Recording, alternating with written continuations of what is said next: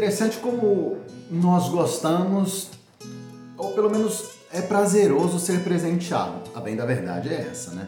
Embora tenhamos aquela velha deixa, né, presente de grego, quando, enfim, eles colocaram os soldados escondidos num cavalo lá em Troia, e aí o presente de grego ficou meio estranho, era um presente que trouxe malefícios, não benefícios.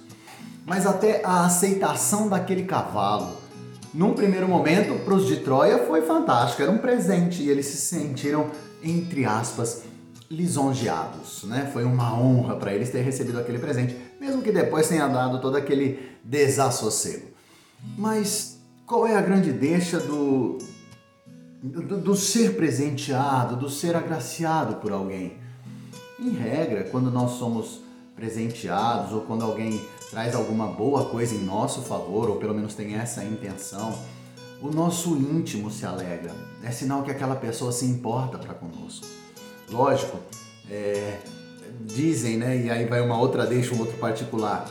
Dizem que para cavalo dado ou cavalo dado não se olham os dentes, então mesmo que ele tenha a dentadura toda, enfim, desconjurada, prejudicada, você não olha porque ele foi dado, o que é uma grande mentira, porque se o cavalo dado tiver toda a dentição podre, tiver a sua mandíbula prejudicada, provavelmente você não vai conduzir ou conduzir adequadamente aquele animal. Então, sim, até para os presentes dados nós temos que olhar todas as suas características para identificar se eles serão benéficos ou maléficos na nossa vida. Mas, levando em conta agora por um momento que o presente que te é dado ou te é oferecido é benéfico, vai te fazer bem, você não se alegra?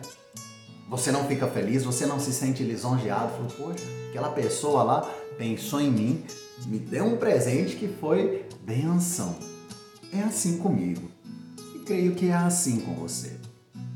Agora, os presentes, tá aí uma outra característica, eles são subjetivos. Cada um entende que um presente é melhor que o outro. Vou te dar uma, uma deixa, e tudo com relação à minha vida como exemplo. Se você me der algo relacionado ao futebol, ao esporte, eu vou agradecer, eu vou gostar. Se você me der um livro para ler, não o digital, mas um livro impresso, eu vou gostar. Essa, esse é o viés que eu entendo como sendo presentes, produtivos e prazerosos para o meu eu. Agora, no mundo digital, muitas pessoas não gostam do livro impresso, preferem os livros virtuais digitais. Já tem uma diferença. Para quem gosta ou para quem não gosta do esporte, se você der um, um, uma camisa de um time ou uma bola, cara, que presente é esse? Você tá doido? Então isso é tudo muito subjetivo. Será que existe algum presente que de forma objetiva venha a ser benéfico para todos? Será que existe isso? E olha, nem o dinheiro, você poderia falar assim, o dinheiro, o dinheiro é um presente objetivo, seria benéfico para todos? Não necessariamente. Nós temos incontáveis histórias de homens milionários, bilionários, que não carregam consigo a felicidade, que não precisam do dinheiro, pelo contrário, precisam do preenchimento da alma. Então, dar dinheiro para aquela pessoa seria insignificante. Aí volto a fazer aquela pergunta: será que existe um presente que de forma objetiva agradaria a todos, seria benéfico para todos? Tem sim.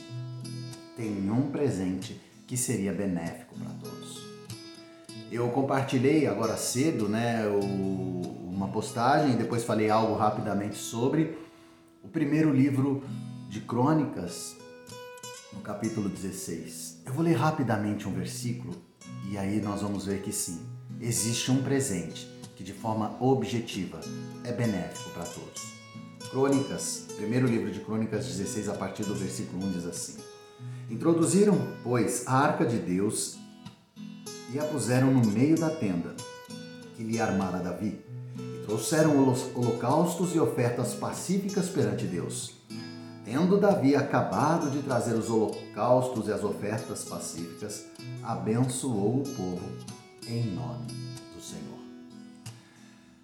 A bênção que foi impetrada por Davi em favor do povo foi um presente. E um presente que de forma objetiva foi prazeroso para todos, sem exceção, até para o ateu. Porque que Deus representa e o que Deus é, senão amor?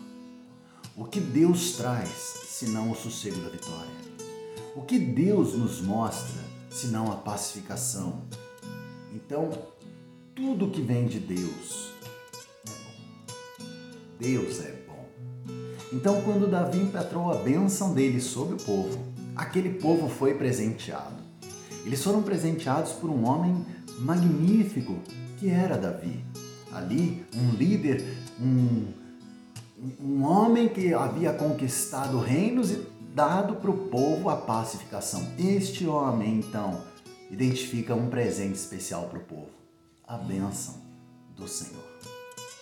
Olha, meu irmão, eu não sei quais são os teus desejos, quais presentes de forma subjetiva, de forma pessoal, iriam te agradar no dia de hoje. Ou iriam te agradar em qualquer momento. Mas eu sei de uma coisa: eu declaro na tua vida as bênçãos do Senhor. Eu abençoo a tua vida através da minha oração. Eu declaro que na tua jornada deste lado da eternidade, você vai ter intimidade com Deus você será rica e amplamente abençoado pelo Pai.